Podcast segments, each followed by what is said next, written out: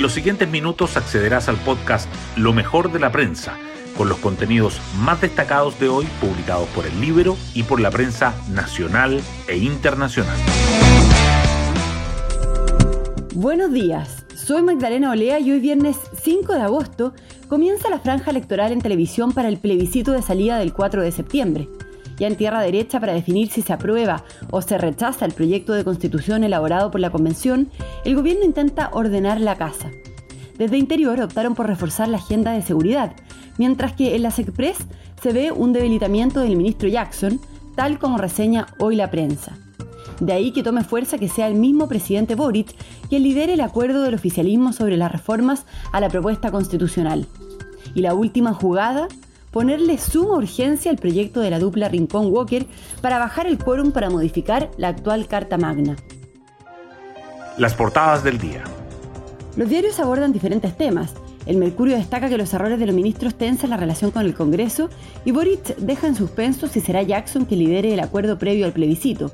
La tercera resalta que la ministra de Salud anuncia una mesa de trabajo por la crisis de las ISAPRES y el Colegio Médico entra al debate. Del diario financiero subraya las atribuciones que suma la reforma tributaria al servicio de impuestos internos. La tensión geopolítica entre China y Estados Unidos también sobresale.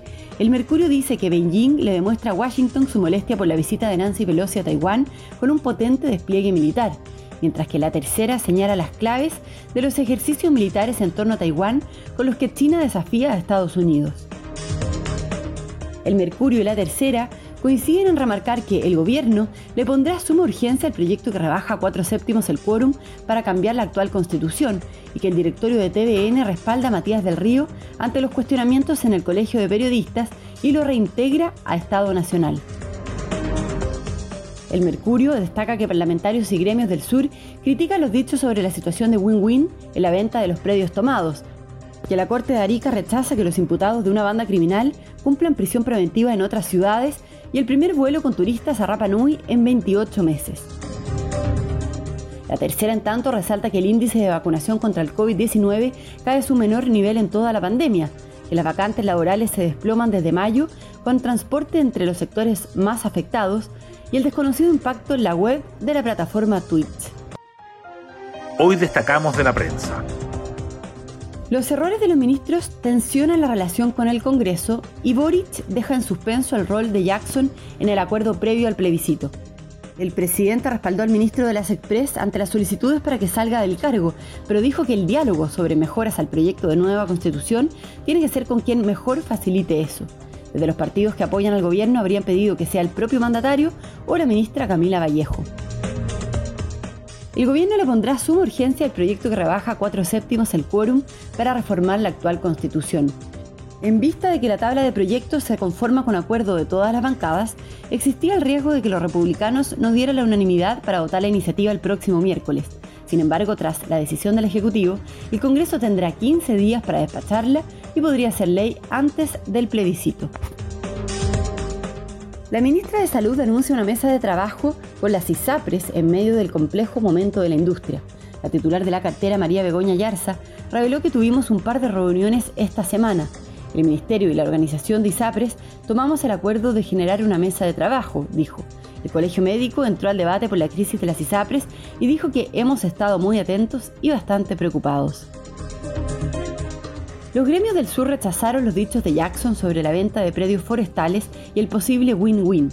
La multigremial de la Araucanía, la Sociedad Nacional Forestal y los contratistas lamentaron la posición del ministro de las Express, que ven como un incentivo a nuevas tomas. Ayer, la CAM inició la ocupación de dos predios forestales en la comuna de Carahue. Otras noticias. TVN reintegra a Matías del Río a Estado Nacional y rechaza las críticas de la presidenta del Tribunal de Ética del Colegio de Periodistas. Ayer, durante una reunión extraordinaria, el directorio del canal estatal acordó revertir la decisión de sacar al profesional del programa político. El gobierno presentará un proyecto para modificar la ley migratoria y facilitar el proceso de expulsión. La ministra del Interior, Isquia Siches, visitó Colchane y anunció la medida, además de informar que destinarán 5.500 millones a la región de Tarapacá para las labores operativas y fiscalizadoras en medio de la crisis migratoria y de seguridad. La franja televisiva del apruebo y del rechazo comienza este viernes.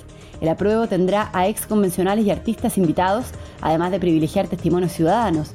El rechazo también busca dar una imagen ciudadana a los registros y proyectar que el sector igualmente quiere una nueva constitución. Y nos vamos con el postre del día. The Voice Chile se despide liderando el rating y prepara una nueva temporada. Pablo Rojas, del team de Gente de Zona, obtuvo el 45,6% de las preferencias del público en el capítulo final. El joven cantante afirma que su plan es formar un equipo de trabajo para lanzar su carrera profesional. Bueno, yo me despido, espero que tengan un muy buen día viernes y un excelente fin de semana y nos volvemos a encontrar el lunes en un nuevo podcast, Lo mejor de la prensa.